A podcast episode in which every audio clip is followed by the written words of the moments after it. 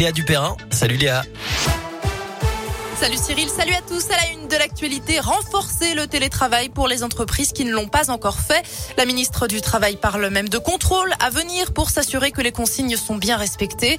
Elisabeth Borne évoque 5000 contrôles par mois dès la semaine prochaine. Hier, le Premier ministre Jean Castex a demandé la mise en place de 2 à 3 jours de télétravail par semaine quand cela était possible.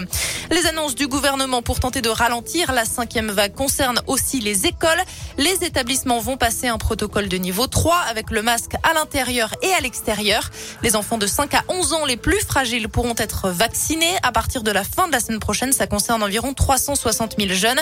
À noter aussi la fermeture des boîtes de nuit pour une durée de 4 semaines à partir de vendredi. Des mesures de chômage partiel sont prévues.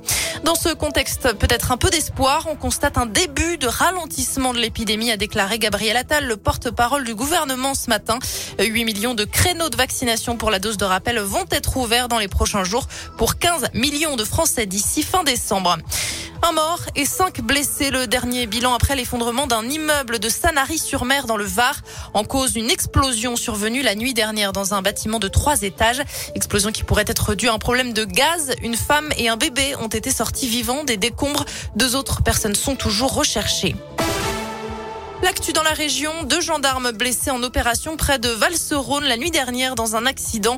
En pleine nuit, les deux militaires basés en Haute-Savoie ont été appelés pour une explosion sur un distributeur automatique de billets à Viry.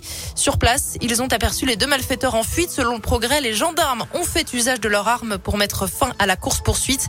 Leur véhicule a ensuite été percuté. L'un des agents âgés de 19 ans a été pris en charge en urgence relative par les secours. Son collègue de 23 ans, lui, était légèrement blessé. Une enquête est en cours. Gaël Perdriau perd son titre de vice-président des Républicains. C'est le patron du parti, Christian Jacob, qui l'a annoncé ce matin.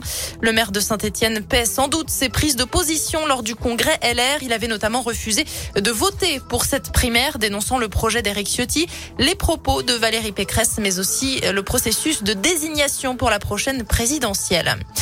Allez, du sport et du rugby, c'était dans les tuyaux depuis quelques jours. L'ASM Clermont a annoncé ce matin la signature pour trois ans de l'international français Anthony Bello, 25 ans, 12 sélections avec le 15 de France. Il rejoint l'Auvergne l'an prochain, lui qui évolue depuis 2014 à Toulon. Il viendra remplacer Camille Lopez qui doit quitter le club auvergnat à la fin de la saison. On termine ce journal avec la météo et la grisaille hein, qui perdure dans la région, de la pluie attendue aussi en fin d'après-midi et des températures qui vont de 4 à 7 degrés seulement. Ce sera un petit peu mieux demain avec notamment des éclaircies attendues dans certains départements, la Loire, le Puy-de-Dôme et l'Allier. On aura 4 degrés à saint 5 à Clermont, 3 à Bourg-en-Bresse. À tout à l'heure.